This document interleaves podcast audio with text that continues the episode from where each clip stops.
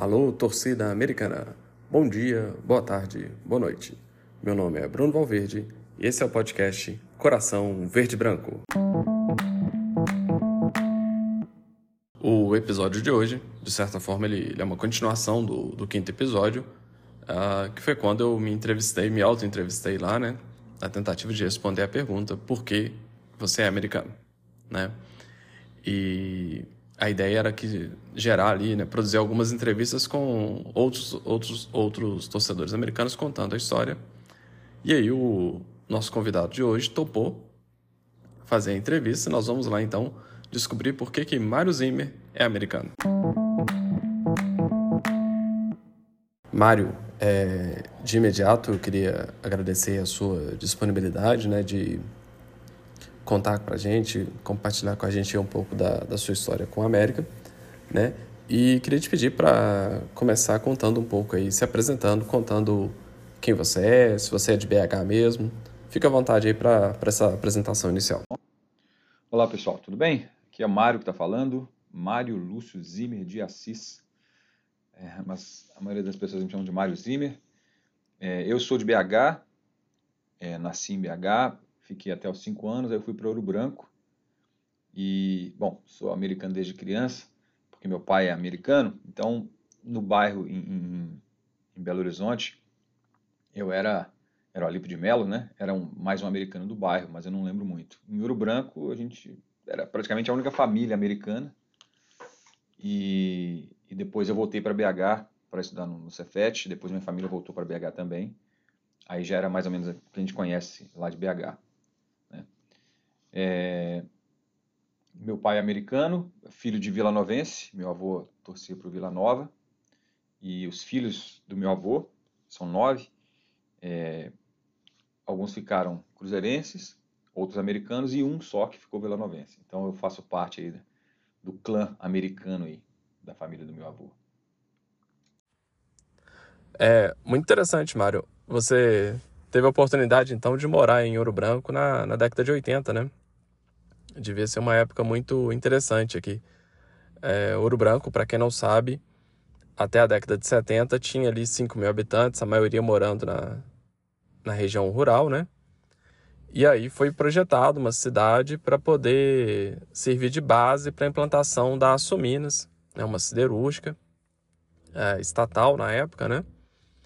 E foi projetada uma cidade é, com capacidade. O projeto inicial seria que a cidade poderia receber até 100 mil habitantes tal. Então é uma cidade muito estruturada, planejada e tal. Só que nunca chegou nem perto de 100 mil habitantes, né? Hoje ela tem 30 mil habitantes. Na época do Mário deveria ter uns 10, 15 mil. Então quando ele fala que só tinha ele de americano aqui, provavelmente ele era só isso mesmo, porque as pessoas se conheciam, frequentavam os mesmos lugares, os mesmos clubes, as mesmas escolas, as igrejas, né? Era tudo muito comunitário aqui na década de 80. Bem, Mário, mas então seu pai, né, filho de, de vilanovenses aí, né? É... Como, como que ele fez para poder te incentivar aí a, a seguir a, a opção dele, né, de ser americano? Como que você se tornou americano? Bom, eu me tornei americano, acho que da maneira tradicional aí, da, que a maioria das pessoas acaba torcendo para o time, que é através do pai, né? Meu pai era americano fanático, ainda é americano fanático, e sempre me levava a campo, é, Vale Verde no início, depois no Independência. Mesmo quando eu morava lá em Ouro Branco, era, era comum a gente passar o final de semana em, em Belo Horizonte e depois assistir aos jogos é, do América lá, quando era muito perto da casa da minha avó, minha avó morava em Cidade Nova e, e era fácil de ir lá. E eu lembro da infância muita pressão assim para virar cruzeirense, porque tinha meus tios lá cruzeirense, minhas tias cruzeirense, mas nunca não lembro de ter passado pela minha cabeça assim ter ter pensado em virar cruzeirense não. É, acho que sempre seguia o que o meu pai queria e eu tinha os tios também que eram americanos e, e era comum se juntar e começar a contar até 10, né, até o Deca campeão e tudo nas festas e tal. É, então sempre fez muito barulho, muito, muito sucesso com a criançada. E, e eu passei isso para frente, né? Então, os meus primos mais novos e, e é, eu tenho um irmão também, e mais novo, meu filho, vai nessa de começar a mostrar, incentivar e acaba virando americano também. Então, então foi dessa maneira, vamos dizer, mais orgânica, assim, mais, mais simples. Ô Mário, agora eu tenho duas perguntas. A primeira é qual o seu estilo aí de, de, de torcedor? Se é aquele que acompanha pelo radinho, pela Itatiaia ou que participa mais? Mas eu sei também que você parece que já foi é, diretor do América, diretor e roupeiro do América, não é isso? Conta pra gente aí como é que é essa história. Bom, quanto ao estilo de torcedor, eu já fui muito mais presente. Aliás, eu fui muito presente. É, mas eu mudei para Campinas depois de adulto é, para trabalhar, né? E acabei ficando longe. Eu ia a campo praticamente quando o América ia jogar lá em Campinas, né? É, eu, eu ia bastante a campo. Eu, eu, vamos dizer assim, sempre que tinha oportunidade no final de semana de ir para Independência ou no Mineirão, eu acabava indo. Era muito raro. E eu ia muito a jogos também é, de categoria de base. Meu pai foi diretor da categoria de base do América, meio que no, no esforço, assim, né? Ele nunca foi remunerado em nada, longe disso.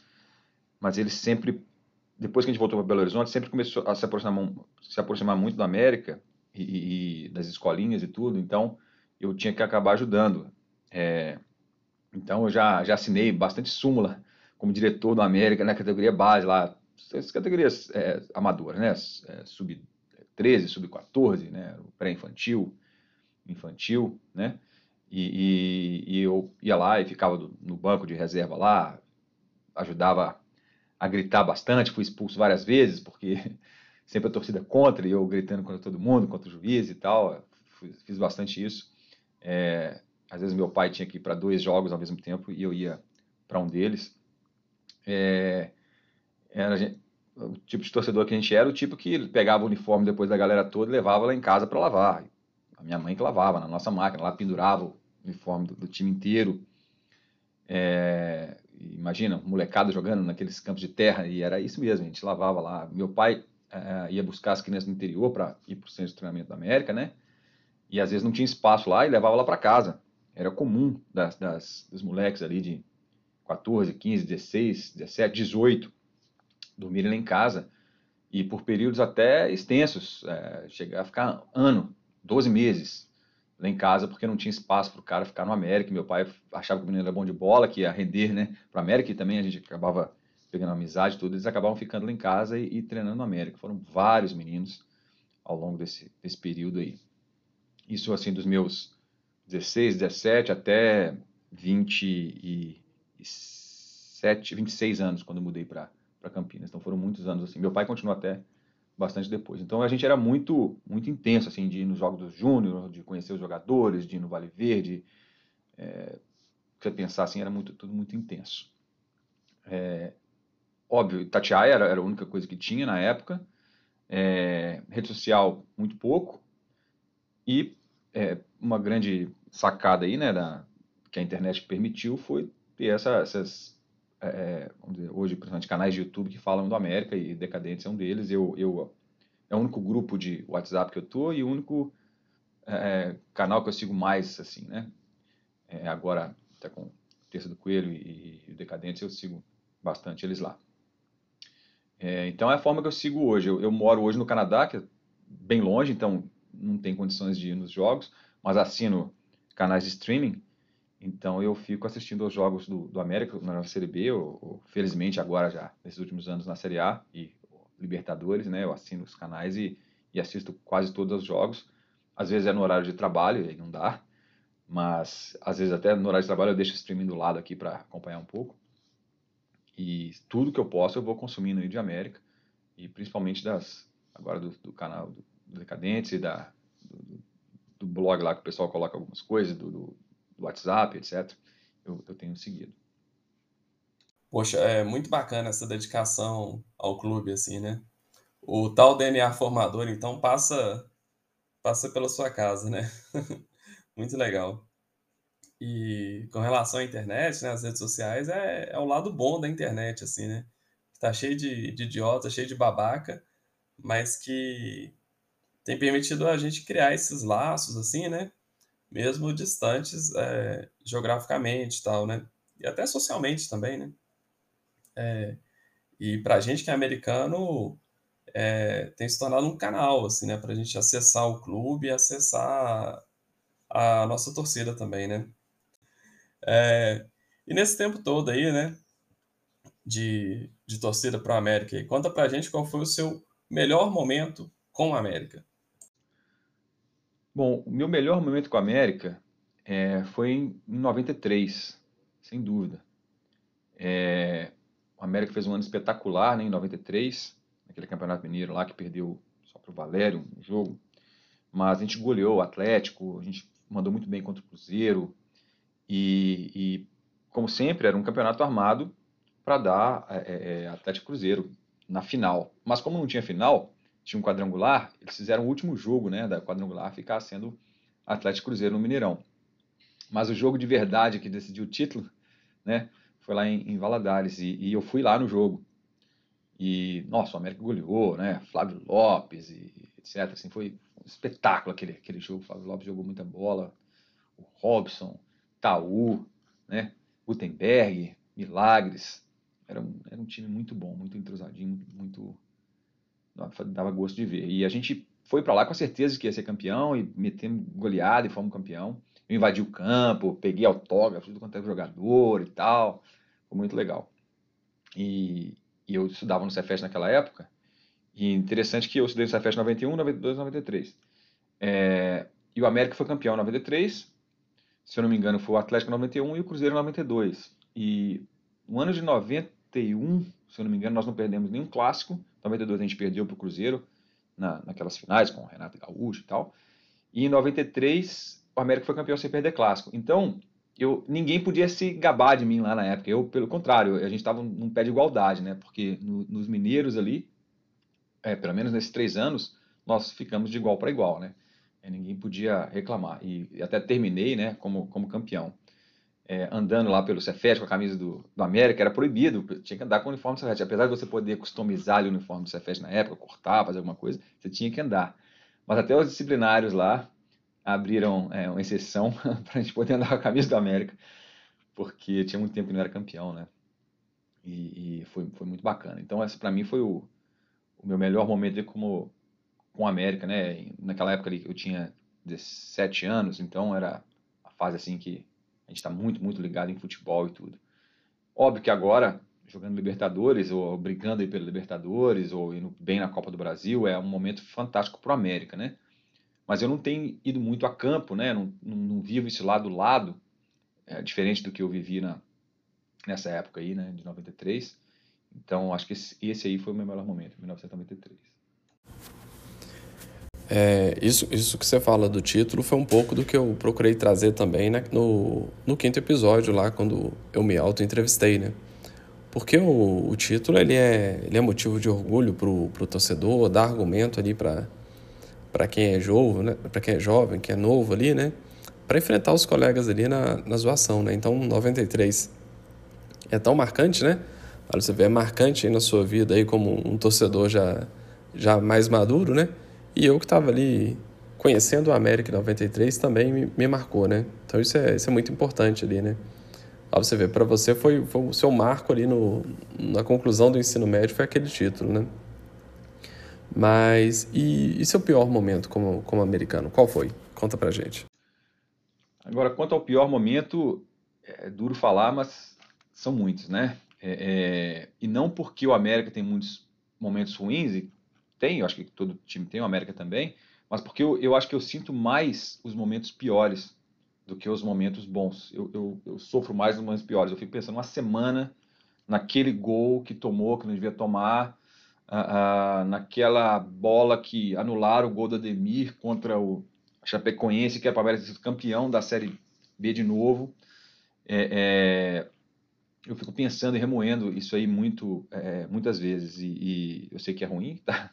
não deveria fazer, mas é o que eu, acaba acontecendo. Então tem muitos piores momentos. Que, óbvio, o, o, jogo contra o São Bento é, é, é, terrível, né? A gente, aquela, aquela expectativa. Aquele jogo lá do, do dinheiro, lá do, do, do emprego, perdão. É, aquele também foi um jogo muito triste, né? É, mas cada vez que perde um clássico, eu fico muito chateado. É, então acho que me, me, me, joga naquele mesma, naquela mesma situação, naquele mesmo momento lá que, que é o, quando o América não ganha, né?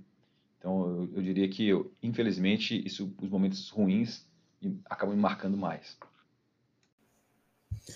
Não, é, semana passada eu estava assistindo o Redação Sport TV, e aí eu não sei se foi o Tim Vickery ou outro cara lá, que estava comparando o jeito brasileiro de torcer com o jeito argentino.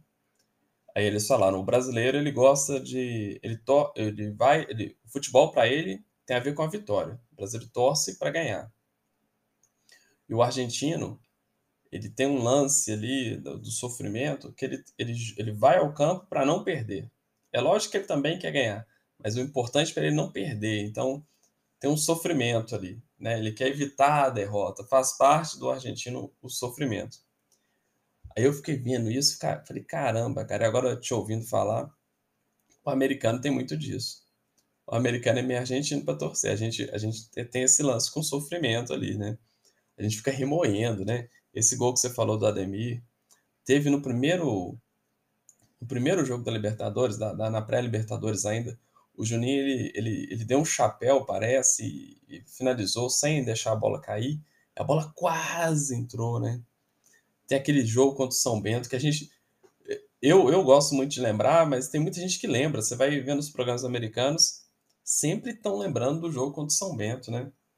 Então, assim, o sofrimento faz parte da, da nossa alma. E que nem eu falei lá no meu episódio lá, né? eu, eu, virei americano em 2004. Eu virei no jogo, no jogo da vergonha, né? No jogo do dinheiro lá, que, que me minha decisão para a América começou a se fortalecer ali, né? Então é faz parte da, do DNA americano esse esse lance do sofrimento. Beleza. Então, qual que é qual que é a sua seleção da América, né? Os melhores jogadores aí que você viu jogando com, com a camisa do, do América. Minha seleção do América acho que vai muito da memória afetiva daquele título que eu comentei, né? E, bom, minha falta de memória é de outros tempos aí, mas vamos lá. Goleiro Milagre, sem dúvida, né? É, gente teve outros bons goleiros e Cavicchioli é um ótimo goleiro, mas olha o que Milagre fez ali no, no gol do América. O nome dele é totalmente condizente com as, as atuações que ele teve. Depois Paulo Baier, na época não era chamado Paulo Baier, era chamado de Paulo César, né? Mas o Paulo Baier jogou muita bola na América.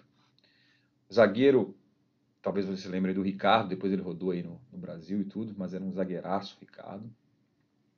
E o Luiz Carlos Marins. Uh, Ronaldo Luiz, jogou muita bola na América também.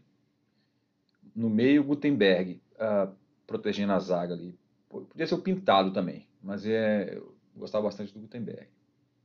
Boiadeiro, depois, apesar de ele ter jogado no Cruzeiro, acho que no América também mandou bem. E armando ali, eu vou colocar o Zarat. Eu sei que jogou poucos jogos no América, é, é, mas ele tinha uma qualidade muito boa, né, cara? Uma pena ter jogado tão pouco assim no América. Bom, ali também tem o Flávio Lopes, que eu acho que jogou pra caramba. Espero que eu coloque o Martinez, é, é, ou o Benítez um dia, né, armando ali. O Rodriguinho também jogou muita bola.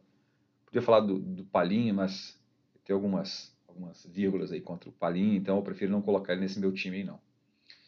E depois o Euler, lógico, para mim o meu maior ídolo do América é o Euler.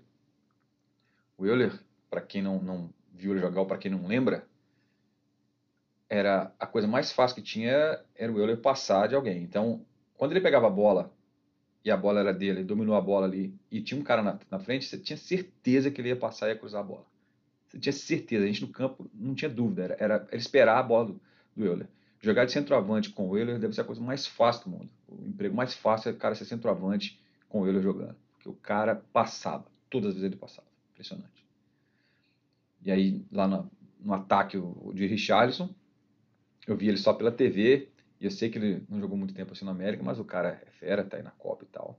Ali teve o Fred, teve o Hamilton, né, que deitou e rolou com as, as cruzamentos do, do Euler, o, o Celso também. Vi bastante o Celso jogar. É, mas eu vou de Richardson. Espero, daqui a alguns anos, falar, não, o Mastriani jogou mais. Quem sabe. Né? É, e o último ataque ele vou colocar o Robson. Era um operário da bola ali, era um, um cara já inteligente naquela época, lá já voltava para marcar e, e, e, subia, então ele fazia tanto a parte defensiva quanto a parte ofensiva. É, falta bastante gente aí, lembrei agora aqui do Irene, podia estar em algum lugar nesse time também, porque no América teve um período que jogou muita bola. Mas eu vou colocar esse time aí. Rapaz, a sua seleção é, é muito boa, né? Eu queria comentar só, só dois pontos: o goleiro e o ataque. Realmente no gol a gente teve a gente teve vários, vários bons goleiros, né? Além do Milagres, eu lembro também do Flávio, do Deneca e do, e do Matheus, assim, né? Que foram, que marcaram época ali no, no gol do América. No ataque, você disse que devia ser muito fácil jogar com o Euler, né? E o Euler foi o cara que foi a melhor dupla que o Romário teve. O Romário é muito marcado pela parceria com o Bebeto, né? Mas no Vasco, a, a, dupla que mais fez gol com, com, com, com Romário foi, foi o Euler, assim, né? Então é um pouco disso. O Euler era um excelente ali, segundo atacante, um assistente. E tem todo o lance, né? De ter voltado para a América no final da carreira, encerrado, ajudar a gente naquele momento super difícil lá na, no módulo 2, né? Então, assim, para mim o Euler também tá no, tá no panteão, assim, do, dos grandes americanos, né? Agora, não dá para deixar de fora o Alessandro, né? Tudo bem o Richardson, né, craque, seleção, mas o Alessandro, o Alessandro fazia gol em clássico, fez gol de título, teve aquele acabou contra o Cruzeiro lá, que foi, foi muito legal. Então, assim, o Alessandro tem que entrar em, em qualquer seleção da América, porque ele era um grande personagem. E aí, Mário, a gente está chegando no, no final do ano, Natal tá aí, né? Não sei o que você pediu no Amigo Oculto e tal. Você fez aquela lista de Amigo Oculto. Mas pro América, o que, que, você, o que, que você pede de Natal pro, pro América e pro América desfrutar em 2023? Presente pro Coelho 2023. É, eu, eu gostaria muito de ter entrado nessa Libertadores aí, ter uma fase mais à frente, né? Não foi possível. Então, vamos lá. Título mineiro e o título da Sul-Americana. É pedir demais? É. Mas eu, se eu pudesse pedir, sonhar grande, sonhar pequeno, tem o mesmo custo, né? Então eu pediria o título mineiro, que não é impossível, estamos aí, né? E o título da, da Sul-Americana. Muitos clubes brasileiros já chegaram aí. É, o receio é focar demais na Sul-Americana e esquecer o brasileiro. Óbvio que a meta dos 45 pontos ali, acho que ainda é uma meta que a gente tem que buscar. Espero que a gente consiga Libertadores, espero de novo que a gente, né? Esse 2023 a gente faça um ótimo campeonato brasileiro, que entre a SAF e eu, pelo menos o dinheiro para a gente poder conseguir fazer um bom time. Mas é, eu, eu acho que é sonhar demais aí do brasileiro, apesar, apesar do sonho ser, ser o mesmo preço, eu acho que o brasileiro não, não espero ainda não, mas a Sul-Americana seria um, uma coisa assim muito boa, seria excelente, né? E, e óbvio, o Campeonato Mineiro também. Olha, eu acredito muito que que o título mineiro possa vir, né? O América está mais organizado, né? O Atlético está mudando de treinador, o elenco deles não é tão bom assim, que nem a gente já mostrou né, em 2022. O Cruzeiro tem a manutenção do treinador e tudo, mas assim, até agora não, não contratou ninguém, né? E é um, é um salto muito grande da Série B, da série B para a Série A. Então acho que o América pode sim aproveitar e faturar o Mineiro de 2023, né? Para comemorar 30 anos, né, de, de 93, né? É, quem sabe nos dê aí essa essa alegria, né? Tem um cara que eu, que eu gosto muito de ouvir os programas dele, é do Futebol 62, é do Futebol de Goiás, o cara chama Gerliezer. O programa dele é muito simples, assim, mas é, o conteúdo é excelente, assim. Fala só sobre futebol goiano. E ele falou no programa de ontem justamente sobre isso, sobre a valorização do campeonato estadual, que não dá para os times é, de Goiás desprezarem o campeonato estadual, porque é o único título que eles podem ganhar. Então eles têm que valorizar aquilo. E a mesma coisa para a América. É, na, na, nossa história, o que está mais à mão para a gente ganhar é o campeonato estadual. E, como eu disse, como você também já, já falou aqui na sua entrevista, uh, o estadual fortalece a nossa torcida, né? Sul-Americana é um sonho, quem sabe, né? Pode dar. E o, e o pedido aí do Campeonato Brasileiro aí também tá querendo nada demais, né? Não cair, quem sabe para Liberta, né? Então acho que quem sabe Papai Noel atende aí seus três pedidos, né? Você não pediu tanto assim, né? Bem, então, É, agora, é, chegamos aqui ao final da entrevista, você, você pode, então, fazer sua, sua despedida. Fica à vontade aí para falar, ô Mário. Bom, obrigado, então, Bruno, pela oportunidade de falar aqui, falar um pouco do, do América, né? Falar um pouco da minha paixão aí pelo América, da, da... tô tentando passar isso para o meu filho, aqui no Canadá é difícil. Até falar um pouco do meu pai, de todo o trabalho, esforço que ele fez aí pelo América, que igual a ele, eu acredito que devem ter tido muitos aí, né, que trabalharam de graça e levando o uniforme para lavar em casa e dirigindo as crianças e pegando dois carros para poder conseguir levar os meninos para os jogos e olha é, é, muita coisa que vamos dizer assim o amor ao clube amor ao, ao, futebol fazem a gente fazer e meu pai é um grande exemplo eu, eu, eu fiz até bastante mas nada aí se compara ao que ele fez então obrigado pela oportunidade de, de poder falar aqui um pouco pouco disso. É, vamos lá, uh, acho que a gente tem uma torcida pequena, mas é, é, a gente já falou várias vezes, a, a gente não liga para isso, quem liga são os outros, né? A nossa questão é mais qualidade. Eu sei que isso impacta em, arrecadação, patrocínio e tudo. É, então, o América tem que se virar um pouco aí, diferente dos demais para conseguir a grana para montar os elencos. Mas eu sou muito satisfeito com a torcida do América, com a paixão que a torcida do América tem, é, é com como que a torcida do América se comporta na maioria dos casos. É, e é isso aí. Muito obrigado pela oportunidade de novo. Um abraço. Tchau. Olha, agradeço demais a, a, a sua participação e, além disso, né, a contribuição sua e da sua família pro, pro América, né? Transmita os, os meus agradecimentos aí à sua família por, por tudo que eles fizeram, né?